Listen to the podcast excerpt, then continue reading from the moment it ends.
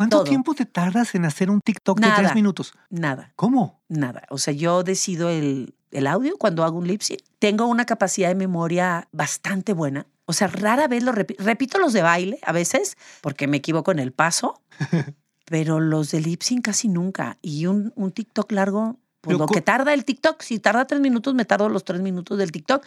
Si tarda 30 segundos, me tardo los 30 segundos del TikTok. O sea, realmente los grabo muy rápido. Sí. Y entre más los, si los repito mucho, ya no me salen frescos. Me gusta que me salgan frescos.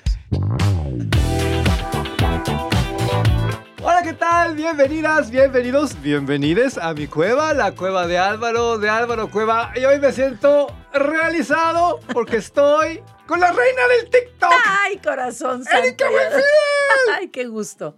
Gracias. Por fin se nos hizo entre mi ocupación en- de- de- por una razón o por otra, pero bueno, aquí estoy ya, finalmente. Aparte acumulé más cosas para contarte. Entonces está muy bien.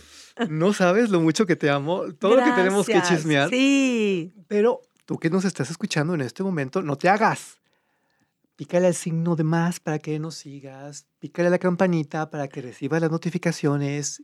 Y comparte este material con tus amigos, con tus enemigos, con tus familiares, con tus seguidores, con todo el mundo, porque, créemelo, es de antología y más hoy, porque estoy con mi Erika Buenfil adorada. Gracias. Gracias. Qué gusto.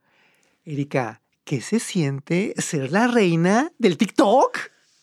Pues mira, realmente yo no lo había eh, como, como re- realized, dicen los como, como realmente sentirlo, como, o sea, no sabía qué pasaba, ¿sabes? Y, y todo el mundo lo decía.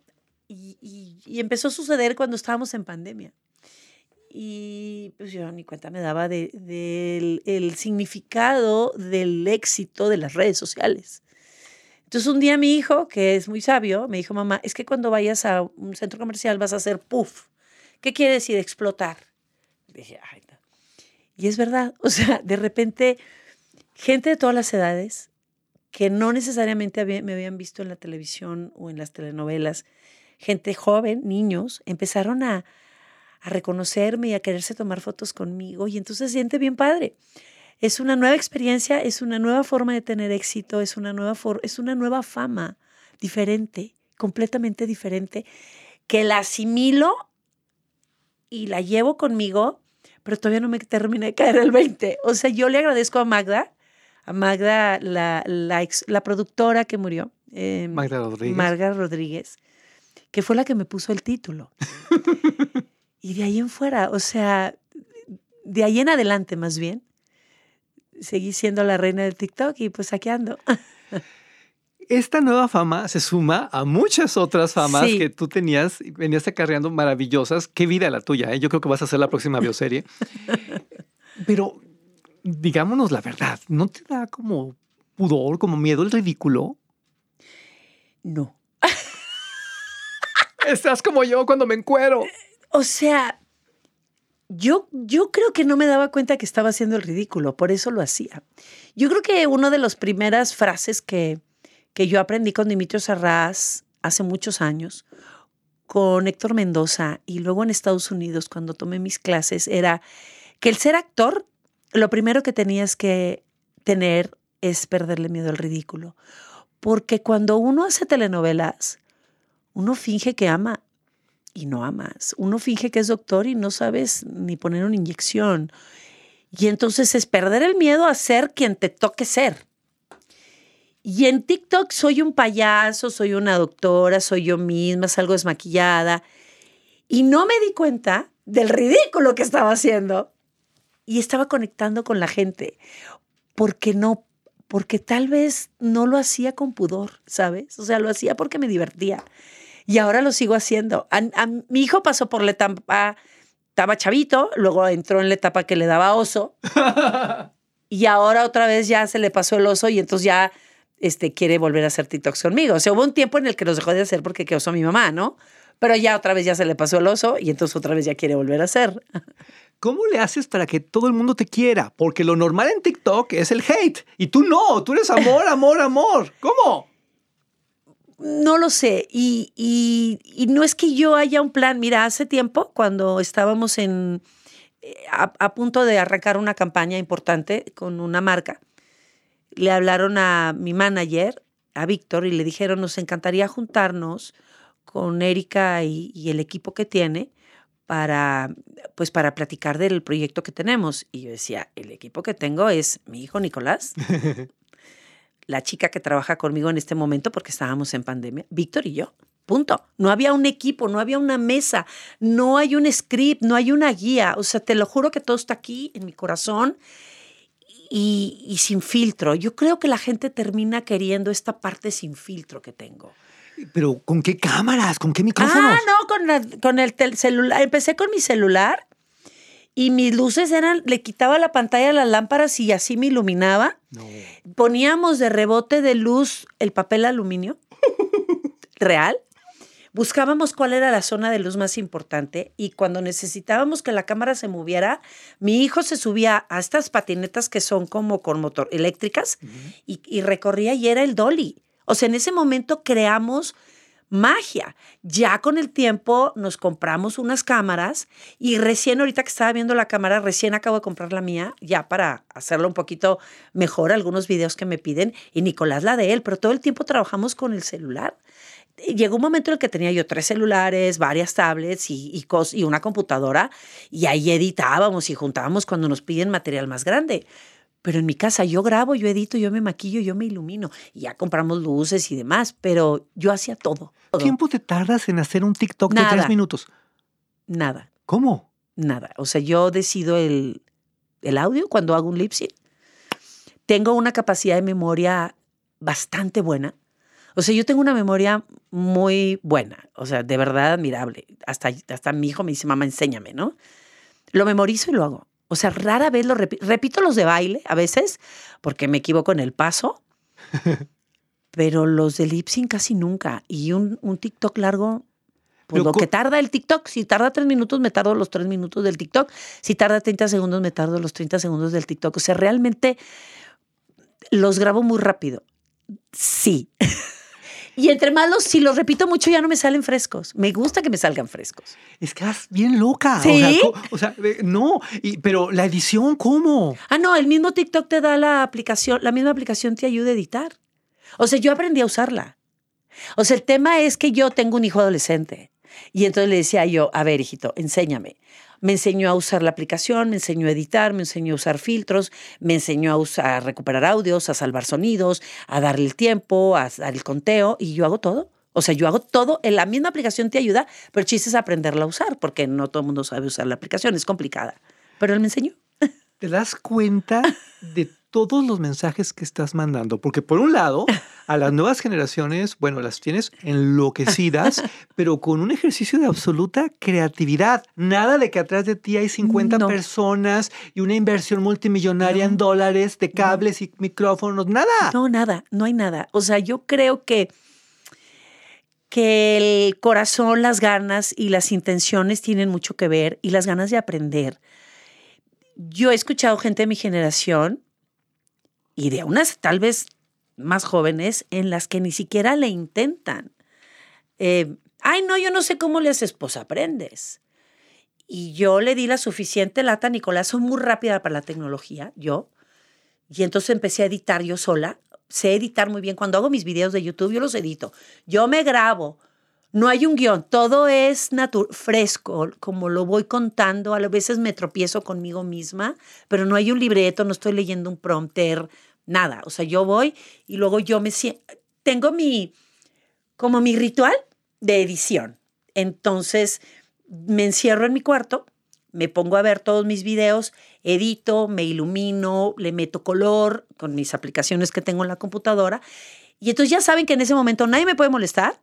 Pongo mi musiquita y entonces llega Nicolás del colegio o alguien y le dicen, no, tu mamá está editando. Entonces ya saben que cuando estoy editando en mi compu, arriba en mi cuarto, con mi musiquita o viendo algo de tele, a lo mejor no poniéndole mucha atención, es porque estoy concentrada editando. Lo mismo sucedía cuando memorizo una obra de teatro. Tengo una mecedora mágica. Entonces la mecedora mágica es donde me memorizo. Entonces digo, ya cuando pongo la mecedora, dice, ya va a empezar mi mamá a memorizar.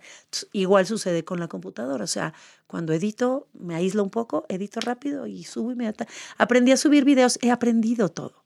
Todo tuve que aprenderlo. Ahí está el otro mensaje, pero para los papás, para las otras generaciones, porque, ojo, la convivencia que has logrado con Nicolás, yo creo que muchas familias la envidian. Y por el otro lado, lo que tú nos estás diciendo a los adultos es, pónganse las pilas. Exactamente. Esto también funciona. Porque muchas veces parece que las cosas nos caen del cielo, pero una frase célebre que, que me decía mi mamá, nadie va a venir a tocarte la puerta a, a quererte ayudar o a ofrecerte trabajo. Tú tienes que salir a pelearte, a la selva y a ver dónde está el trabajo y buscarlo. Y esto es lo que sabes hacer, que puedes aportar. Y, y sale natural porque tiene que salir. A veces he hecho flojera, pero se vale también. Pero no paro. Álvaro, realmente no paro. Erika, yo quiero que me des clases de TikTok. Ah, no, te doy, claro que, sí. Es muy fácil. No, no, te voy a platicar lo que me pasa a mí. A mí me entra el otro pudor, el del contenido porque pues, ya ves que ah. yo hago críticas y todo eso. Entonces, de repente digo, no, em, tengo que poner una camisa limpia y tengo que quitarme el brillo y tengo que, y, cada video una camisa diferente, pero nada más tengo este cierto número. ¡Ay, no, sufro mucho! Tiene su chiste, pero aparte, TikTok te sal el filtro de TikTok es muy bueno, no necesitas matarte brillos a menos de que estés muy brilloso. A ver, ¿hay un filtro en TikTok? Hay un filtro, hay filtros para quitarte estos brillos. Y luego, cuando arranqué, en TikTok era solamente jóvenes y era, era de alguna manera, eh, invadí un terreno que me costó también una discusión porque, o sea, no teníamos nada que estar haciendo los adultos en TikTok. O sea, empezó siendo una plataforma para adolescentes, máximo 18, mínimo 12. O sea, realmente era, era muy cortito el, el, el rango, por decirlo, de la edad de la gente que, que estaba en TikTok.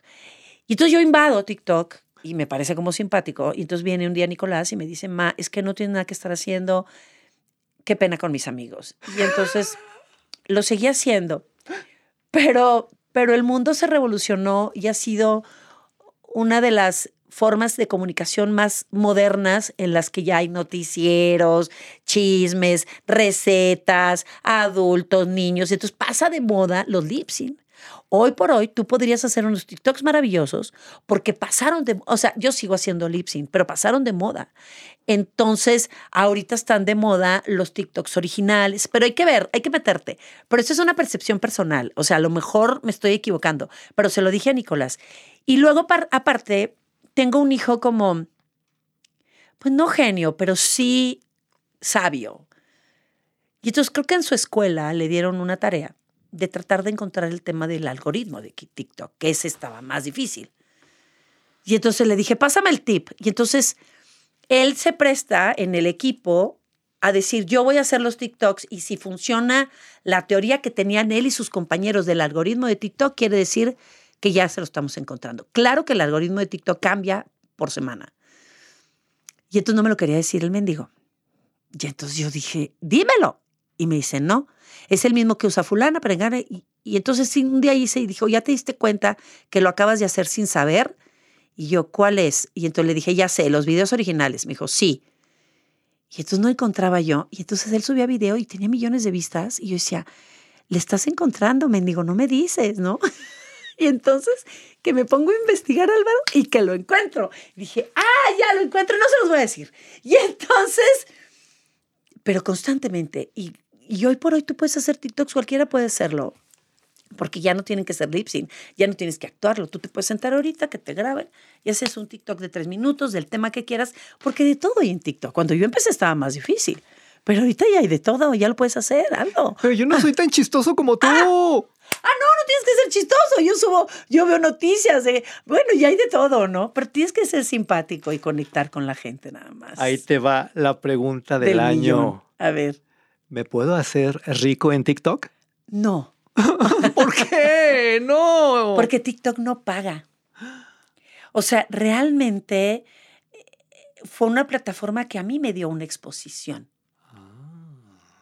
Es una plataforma en la que se vuelve de moda y te da una exposición y el secreto fue el número de seguidores. Entonces, me da una exposición donde yo me uso lo mucho que puedo hacer y, presento el abanico que tengo como actriz, ¿sabes? O sea, me puedes vestir de payaso, me vale gorro salir desmaquillada, que a lo mejor mis personajes en los que me tenían catalogada no me daban ese chance. O que en televisión es difícil porque pues haces una telenovela y ya, pero para que te hablen un programa de comedia es diferente, o para conductor, o sea, para tener este abanico y que la gente te pueda ver en mil facetas, eso fue lo que me dio a mi TikTok. No me dio TikTok no paga, en México no. Si me pagara en México, estuviera yo viviendo en Miami en una casota, porque tengo muchos seguidores y aparte tengo muchas vistas. Y eso es lo que paga TikTok en Estados Unidos, aquí no. Antes de esto tuviste unos famosos videos en YouTube. Que la gente me lo sigue pidiendo además. Sí. ¿Cómo te convertiste en cocinera? O sea, es que esa Toda la vida he cocinado. No, espérame, eso es que eso es una revelación. Yo jamás me imaginé que Erika Buenfil, la estrella Erika Buenfil, Ah, no. cocinara. O sea, en mi casa, desde que yo soy mamá o desde antes, ni latas ni cajas. O sea, ahí no se compra el puré de tomate en cajita, se hace. Ahí no se compra el ajo picado, se pica. O sea, es sí, obviamente hay cajas de cereal, ¿no? Normal. Y de pronto, pues latas de atún, claro. Pero el frijol seco, o sea, muy raro. Hoy en día nos ayuda más el- la mercadotecnia y hay muchos productos muy buenos. yo compro tanto tu pollo enlatados. Sí. y tus albóndigas. Ah, y salen buenísimas además. Y entonces volvemos a lo mismo. ¿Me quedo sin trabajo, Álvaro?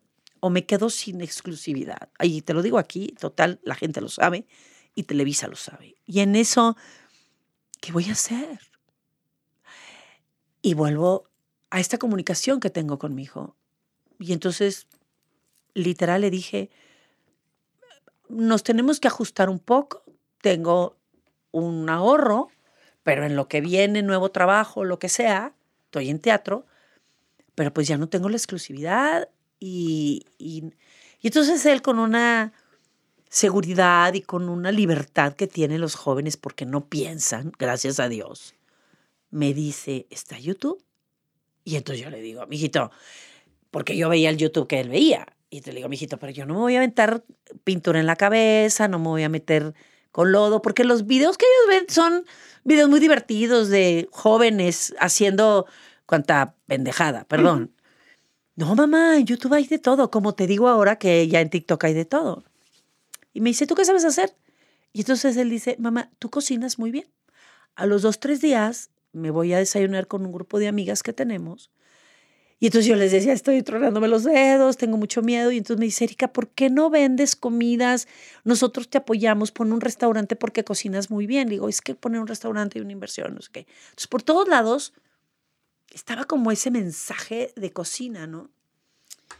Y entonces llego y le digo Nicolás, me dice, ah, le digo, quiero hacer esto. Ah, eso es TikTok. Ah, pues vamos a hacer un... Tú haces un TikTok conmigo, yo acepto, pero tú, tú haces tu canal de YouTube, me dice él. Y le digo, va. Entonces él lo abre y él me hace ser la bienvenida de TikTok. Y le digo, ¿y ahora qué hago? Pues cocina. Yo tengo una casa muy normal, Álvaro, y mi cocina, de hecho, hasta está chiquita. Y entonces digo, bueno, pues vamos a acomodar aquí que se vea bonito. Y empiezo, y se empieza a volver una locura. O sea, me acuerdo que con una gelatina de limón, de lo más fácil, tenía un millón de vistas. Y al poquito tiempo ya tenía 100 mil seguidores. Y no es que cocinara diferente a nadie. Yo creo que le gustaba a la gente como me comunicaba con la gente. Y entonces empieza a volver esto una locura y empiezo a obtener contratos cocinando y empie- o sea, lo primero que me regalaron fue una estufa y yo brincaba de emoción. Qué Yo decía, pero- bonito. o sea, empezó a vivir un mundo padre, nuevo, y de ahí hasta la fecha, ¿no? Que no he tenido tiempo porque también eso me quitaba mucho tiempo y no tenía yo nada que hacer, pero hacer una receta de, de cocina, como lo hago en tiempo real, era más complicado, ¿no? ¿Cuál fue tu receta más famosa? Eh, la gelatina esta de limón, un, pa- eh, un pavo de Navidad, los tamales. Y acabo de hacer un pollo en achiote, pero lo hice en TikTok y le fue súper bien. Dije, lo hubiera subido a YouTube. O sea, hice un pollo pibil. Pero aparte no leo recetas, o sea, me las sé o las creo. Sí, Estás gruesa. sí, pero sí requiere de un tiempo ¿no? y requiere de una dedicación. ¿Qué va a hacer de Nicolás? ¿Se va a dedicar también a las redes sociales? No, ahorita anda con la novedad de que quiere hacerlo porque pues le gusta de pronto también que de repente le hablan de marcas y le regalan camisas o, o sea, ser influencer de alguna manera. Pero creo que lo de él, lo de él, lo de él, lo de él es eh, lo que es la tecnología. Pero yo siento que él a lo mejor se va a dedicar, pero a ser el productor. O sea, él tiene este sentido creativo, pero detrás de cámaras. Está muy cañón. Yo lo oigo y lo veo, ¿no? ¿Te das cuenta de lo buena mamá que eres? Ay, no sé, corazón. El sábado me peleé con él, pero yo creo que todas nos peleamos. Este, no sé, yo he tratado de ser una mamá muy cercana, Álvaro, y de ser una mamá desempolvada. Yo, a mí me chocaba que mi papá me dijera o mi mamá, en mis tiempos no, pues, son tus tiempos. Entonces hay que ajustarse a los tiempos de nuestros hijos y no espantarnos con su música y no espantarnos con lo- los tiempos, ¿sabes? Porque si no nos, nos, nos alejamos de ellos. Y yo creo que para mí, mi, mi- mi maravillosa comunicación que tengo con Nicolás es no asustarme de su lenguaje, sí obviamente llamar la atención y decir esta palabra en cuidado, estoy aquí oyéndote, pero de pronto de que me comparta los TikToks que él ve o, o las películas que él ve. La modernidad nos rebasó, Álvaro, y, pero no hay que espantarse, ¿sabes? Y abrazo a Wendy que, que ganó y, y lo platicamos. Y, y en la casa, o sea, se abre, mi, mi lenguaje con Nicolás es muy abierto. Y entonces yo creo que esa es parte de la comunicación que tenemos. Nicolás es un chavo sabio porque tiene una mamá Ay, sabia. corazón. Lo que tú estás diciendo no lo dice cualquier actriz aquí, ¿eh? ¿Ah, sí? Ah, mira. No, mira, no hay escuela para ser mamá. Pero ellos, los hijos nos enseñan a ser mamá y nosotros los estamos enseñando a ser hijos. Me queda claro que son, no son nuestros amigos. O sea, siempre tiene que haber, o sea, soy tu mamá y me tienes que avisar y, y hacérselos ver. Pero, pero sí aplica tenerles confianza, sí aplica hablar con ellos. O sea, el, el sábado llega una invitación a un antro, ¿no? Es que ya soy famoso también y ya me invitan a mí también. Ah, ok. ¿Y a dónde vas, no? Se vuelve un estirilla floje y le digo, nada más quiero que me digas a dónde vas. O sea, sé que vas a beber, o sea, pero quiero saber. Entonces, y me respetas, ¿no? Y, lo dice, y, y tardan, y porque está en la edad horrenda en la que empiezan a crecer y se sienten adultos, ¿no? Pero yo creo que el secreto ha sido como mi buena comunicación con él y aguantar, y aguantar. Porque también tiene una mamá que trabaja todo el día. Pobre. ¿Lo vas a dejar partir? ¿El síndrome del nido vacío? Yo sé que, que se va a ir y, y creo que no va a ser, o sea, no es el clásico hijo que me va a durar hasta los 30 años, creo.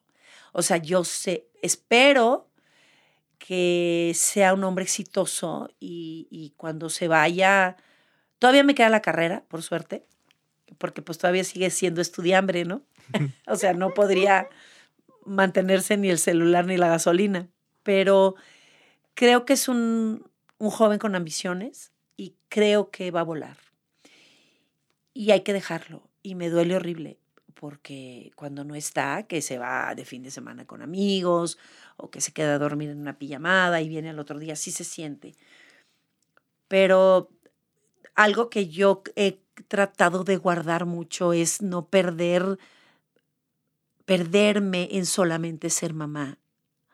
Porque yo creo que el nido vacío es cuando te dedicas solamente a ser mamá. Y yo soy una mujer muy autosuficiente, soy una mujer independiente, soy una mujer que tengo amigos y que tengo actividad y que tengo, y me vale gorro tenerme que ir a un restaurante sola o a un cine sola porque es lo que me tocó y no me quiero perder de la película. Y entonces a veces digo, no, pues ¿a dónde vas al casino? Pues sola, porque pues, porque estoy sola y quiero ir al casino a jugar maquinitas o me quiero ir al cine y tengo carro, tengo dinero, pues me voy a ir a un cine. O sea, esa parte le la he trabajado mucho y la he aprendido bastante, aparte de mis amigos, ¿no? Porque sé que Nicolás se va a ir. ¿Cómo vive una figura pública como tú, Erika Buenfil? Ese momento en el que te vas sola al casino y llega medio México a tomarse la foto es grato, pero a veces no es fácil. no quiero que la gente lo tome a mal, ni mucho menos, pero de pronto te, te alcanzan o te, te quieren tomar una foto en un baño. Mm, yo soy muy accesible y yo le agradezco mucho a la gente cuando se acerca a pedirme una foto. Y si traigo cubrebocas, me lo quito y yo misma agarro la cámara. Lo que sí hago es tratar de no ir a lugares con mucha gente. Porque no nada más puede ser incómodo para mí, sino para el entorno, ¿sabes? O sea, entonces el sábado quería un pantalón, pero no pudiera comprarlo, lo tengo que ir a comprar el lunes cuando no hay gente en las tiendas. Y aprendes a tener una vida diferente. No porque me choque la gente, sino porque luego resulta incómodo tanto, me quiero comprar unos zapatos o y entonces no te dan oportunidad. Entonces, como yo trato de ser muy accesible con todo el mundo y no soy grosera, es el cuento nunca acabar. Y entonces el otro le va y le dice, y entonces vienen. Entonces yo trato de buscar como lugares donde no hay gente. Y en el casino ya me conocen. O, recurro a los lugares donde ya me vieron. Y hasta me saludan los meseros. La primera vez fue sorpresa. Hola, señora. Ya saben lo que voy a pedir, mi café o mi sándwich o mis papitas, ¿no? Este, sí no soy de mucha calle, de mucha multitud. Sí soy muy encerrada y, al cine pues no hay gente. Y me... Ahora, Nicolás también sabe, porque aparte Nicolás es el, es, el primer promotor de, ma, te está hablando la niña que se quiere tomar una foto, ¿no? O sea, aparte él es el primer apoyador de, de la gente. Y yo le agradezco a la gente que me quiera, además, ¿no? Sí. Qué vida la tuya. Y es aquí donde yo tengo que abrir mi corazón, Erika. A ver porque yo tengo una historia de amor contigo. ¿Cómo crees? Legendaria. Ay, ¿cómo? ¿Por qué? Legendaria. Ay, ¿cómo que por qué? Sabrás que yo también soy de Monterrey. Sí, creo que sí. Sabrás que siendo yo un niño de kinder, Sí. Empezando la primaria tal vez, yo te veía en Canal 3. ¿Tres? Claro. Cuando te llamabas Teresita. Sí. Y yo soñaba con ir a merendar en un cumpleaños contigo y comer donas a tu lado y nunca lo pude hacer.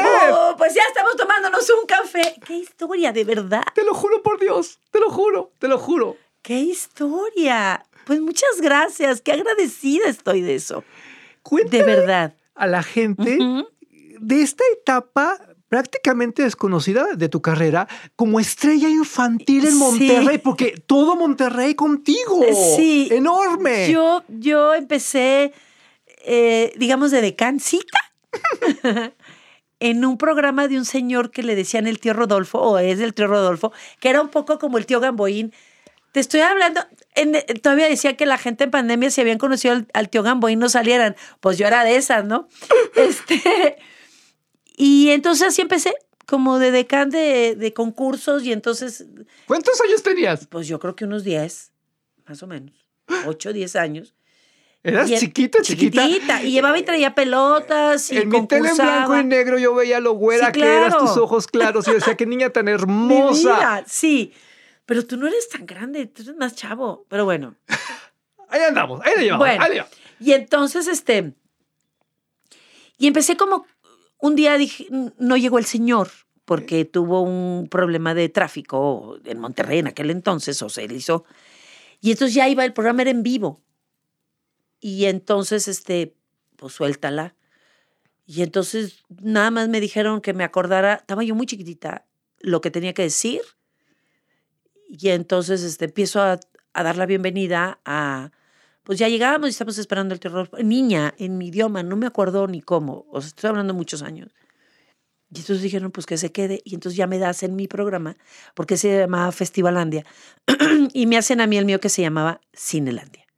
Y entonces yo ya era inmediatamente después del, del tío Rodolfo. Y entonces, y luego se llamó La Hora de la Merienda, que es donde seguramente, con Teresita, que es donde seguramente yo anunciaba unas galletas y pastelitos y entonces lo, ponían mesitas y entonces yo entrevistaba a los niños y hacía concursos y se les daba cajitas de estas galletas y refrescos. Para que entiendas, tú salías en unas mesitas pequeñitas. Sí, unas mesitas. tú anunciabas chocoletas Marsa, que ya no existen. o chocoletas. Eran las chocoletas y luego salieron las chocositas con cacahuate. Marsa. Marsa. O, mesa. No, Marsa, porque ya no existe la marca, ya no existen esos productos Mm. locales regiomontanos. Y tú- Claro. pero para que entiendas, o sea, tú decías eso y yo salía corriendo a la tienda de Don Beto con mis monedas, o sea, con mis tostones y, Eran buenísimas. y me compraba mis chocositas y sí, mis chocoletas. eran como unos alfajores cubiertos de chocolate con un montón de nuecesitas. Alguien Y los tiene que rescatar, por favor. Buenísimas. Y este, y así empecé. Y entonces pasa el tiempo y entonces, me acuerdo que antes de esto hicieron como casting, porque sí necesitaban una niña. Y a la que habían llevado era mi hermana. Pero mi hermana era, es más tímida. Y entonces, y entonces yo agarró y entonces yo era gimnasta olímpica. Y entonces yo en mi, en mi teoría yo quería ser, yo quería las Olimpiadas. Entonces ese día yo tenía clase, ¿no? De irme a, a mi, a mi curso, a, a donde, a mis clases de gimnasia. Y entonces ellas estaban haciendo una prueba y yo me desespero porque el tiempo ya va corriendo. Y entonces me atravieso y le digo, es que te están diciendo que digas que el muñeco, que la taza, que ta, ta, ta, ta, ta, ta. Entonces volteó el productor y dijo, no, es esta. Y entonces yo decía, sí, pero si me dejan ir a las Olimpiadas. O sea, era como mi, Tu sueño. como mi sueño. Sí, pero sí. Y entonces yo me acuerdo que salía en la tele y siempre traía abajo mi payasito, como dicen aquí, leotardo, como se dice allá, porque siempre después del, del programa me iba yo a mi, a mi gimnasia. Y fui a las nacionales. Nunca tuve oportunidad de ir a las, a las Olimpiadas porque pues ya me dediqué a esto, pero sí fui a las nacionales. Erika, entre regios no hay secretos.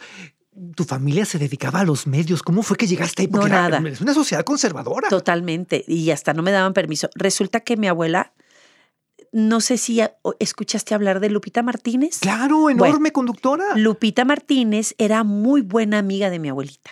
Bendito Dios. Muy buena de mi abuelita. Y mi abuelita le gustaba mucho como recibir gente en su casa y hacía como meriendas y recibía gente y, en- y un día hizo una fiestita, o sea, cafecito, tardeadas de casa, canasta, en fin, lotería que se juntan.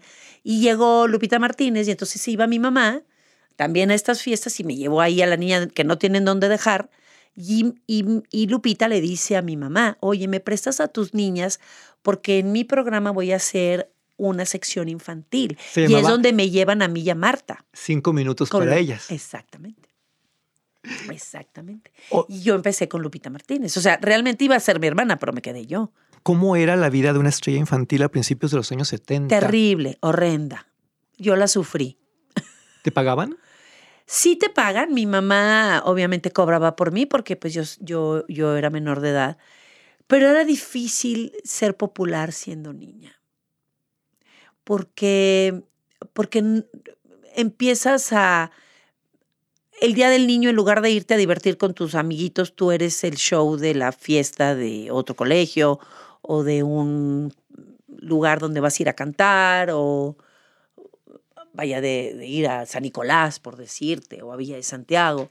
En algunas fui con cepillín Mm, y entonces yo no me quería perder mi, mi fiesta con mis amigos. O sea, el empezar a dejar de ser como de lo normal, a empezar a ser famosa, ese brinco no fue fácil. Es muy difícil ser popular en un colegio. Unos te tratan bien, otros no tanto. Llegar al colegio, o sea, las vacaciones normales, y entonces cuando regresas de vacaciones y te vuelven a ver, y entonces te tienen. Y, y te superbulean, no es te hagas. muy difícil porque yo seguía estudiando, siendo famosa. Entonces, no la. Vaya, de pronto entiendo un poco. Ahora ya están más acostumbrados. Te digo, los tiempos cambiaron, pero yo no. Es que tú fuiste una estrella infantil cuando no había estrellas infantiles. Exactamente. Y en Monterrey, entonces era diferente. Yo luego te comencé a ver en las telenovelas del señor Ernesto Alonso. Sí. Y bueno, yo me retorcía de pasar porque decía, es que es mi Teresita. o Sí, sea, claro. Y, y te llamabas Erika. Yo, ¿cómo? Es que no eres sí, me Teresita. O sea, ¿qué pasó? cambiaron. Ajá, ajá. Así es. La primera que hiciste fue con Lupita D'Alessio, ¿sí o no? ¿O me equivoco? No, sí. Yo hice unas cosas como en unos eh, seriales que se, se hacían, digamos, 10 capítulos y pasaba uno por semana. Sí, de conflictos de un conflictos médico. y de un médico Ajá. y estas cosas. Pero la primer telenovela larga fue eh, con Lupita D'Alessio, Ah, que fue Aprendiendo a. Amar. Que era, era su Oye, hermana. qué bárbaro. Yo, pero yo me acuerdo que ¡Qué además bárbaro! tú le hacías cosas bien gachas a Lupita Sí, yo era villanita, Eh, yo era villanita. un vaso en el piso para que ella descalza lo pisara y se cortara. Natalia Peñaranda, claro. Ni yo me acuerdo de tanto detalle. sí, claro, era mala, era villanita. ¿Y, era era porque- villanita. eras mala porque, porque eras güera o qué? No, envidiosa. no, pues no era nada más que envidiosa. Sí, sí. Oye, y, hubo un momento de oro que, que yo creo que somos millones de mexicanas y mexicanos que seguimos abrazando con amor. XC tú. Mm, Sí, un gran momento. un- Que ahí, eh, vaya, eh, exploto mi etapa de conducción, Sí. que es como yo empecé. Este, sí, disfruté muchísimo. También fue otra, otra anécdota en la que yo ni estaba en el programa. Y entonces acababa yo de terminar el derecho a nacer. Y, y me acuerdo perfecto que en Televisa hay cajeros. Y empezaba el tema de los cajeros automáticos. Y entonces está de un lado de la puerta X. Y entonces yo para no recorrer y dar la vuelta, me atravieso por la puerta de las oficinas de los ejecutivos con aquellos huevotes de que voltean a verte como diciendo, ¿qué hace aquí? Y entonces le dices al policía, nomás lo, lo agarras para agarrar el camino corto, por decirlo, ¿no? Y me toca que en ese momento abre la puerta don Emilio Escárraga y me dice, ¿qué haces? Y yo me espanté muchísimo. Y entonces le digo, no, no, es que voy aquí al cajero o a, sacar dinero, o- porque empezaban los cajeros, me acuerdo que eran unas cajotas grandototas. Y entonces te digo, pero ya, ya me voy, ya me voy. No, no, espera. Y entonces me dice, ¿qué vas a hacer? Le digo, no, pues es que acabo de terminar la telenovela, entonces obligadamente le tienes que dar una explicación. Y me voy de viaje mañana, pero no tengo nada. No, no, no, es que ahorita está, van a empezar un programa, ¿por qué no vas al casting? Y yo así, yo voy de viaje. sí, señor, pero ya me voy de viaje. No, pero ¿cuándo te vas? No, pues me voy ya mañana. O sea, y entonces yo no sabía cómo zafarme. Total, no, ahorita hablo. Y él habla por teléfono para decir que me hagan una prueba. Y ahí te voy de regreso, ya con todo el tilichero guardado en el carro, pues así como andaba, me fui al foro a hacer la prueba y estaba Daniel Martín, que yo hice la prueba con él porque ya René no estaba, ya no había nadie, y hago yo la prueba con él. Y, y a ver, ya me dicen lo que tengo que hacer. Sonríe la fuerza estará sí, contigo. Reinaldo López, papá. Sí, sí. Y entonces, este, no, lo de sonreír la fuerza es- De era de, René. de René. Ajá. Y entonces ya me ponen así lo que te- nos ponen aparato y entonces este, me voy saliendo, no, es que el lunes empezamos. Es que yo me voy de viaje. Entonces me fui sábado y domingo y regresé el lunes. O sea, ya no me fui de viaje porque don Emilio dice, no, es que se queda y entonces ya comparto yo con Victoria Rufo. De hecho, en la, prim- al- la primer canción y Victoria Rufo, o sea, yo ni siquiera estaba en, el, en la canción. Así sucedió la entrada de Quisetu. ¿Te das cuenta de lo que es para ti? Es para ti. Ah, sí, lo que es para ti, eh, o sea, y lo que no, que te pongas. El fra- la frase célebre, ¿no? Erika Buenfil, lo que el mundo no sabe es que tú te le adelantaste a Barbie. Ahora que todo el mundo Sí. estaba de que, ¡ay, mi Ah, Barbie! sí. No, no, no, No. explícales, por favor. Exacto, yo siempre fui Barbie. Yo amaba el color rosa y yo tenía una prima que tenía un cuarto todo rosa, todo hermoso. Y yo no tenía. Y entonces, como mi hermana, no, yo compartía el cuarto con mi hermana, entonces tenía que hacer un cuarto que nos gustaran las dos. Y entonces, pues a lo mejor era de florecitas, pero no era rosa. Y yo quería que fuera rosa melocot, rosa bombón, rosa. Y entonces, cuando pasa el tiempo y ya me lo puedo hacer, yo tenía rosa el teléfono, las cortinas, o sea, ridículo, pero era rosa, hasta la alfombra. Tu carro era rosa. Y tuve un carro rosa, o sea, de ese nivel de fan del rosa, ¿no?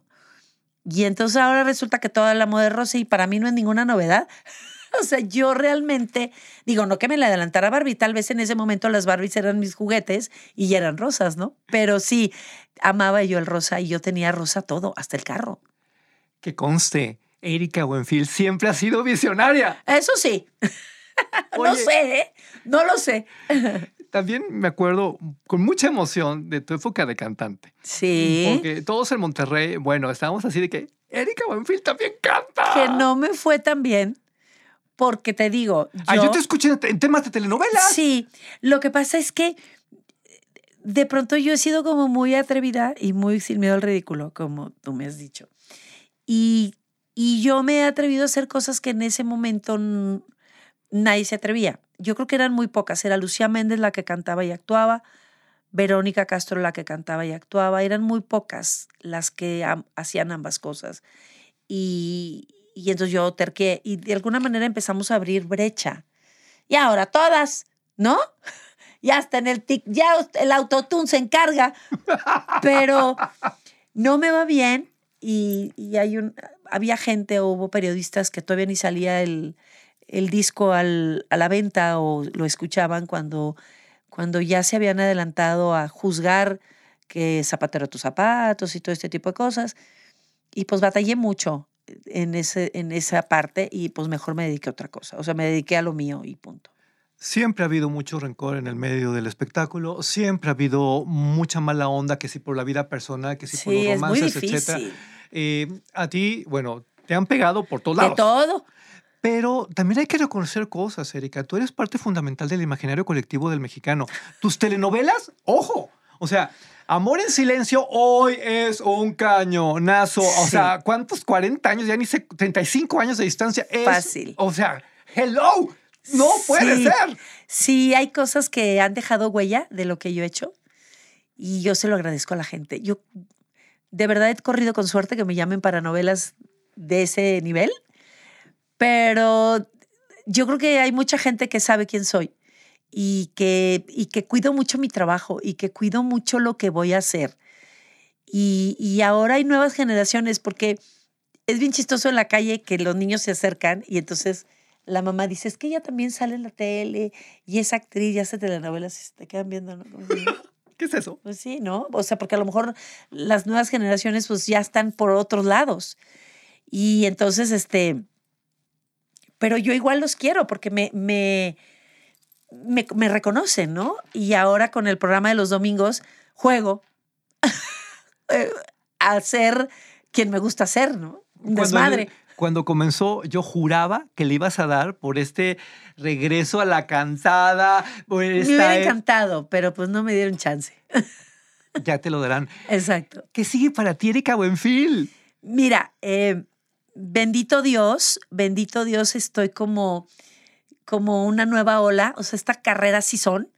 Hay rachas buenas y es la rueda de la fortuna y hay que aprovechar cuando, cuando estás en, en el momento.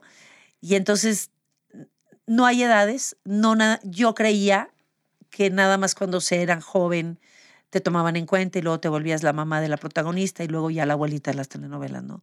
Y que ya no iba a haber oportunidades como las que estoy volviendo a tener ahora.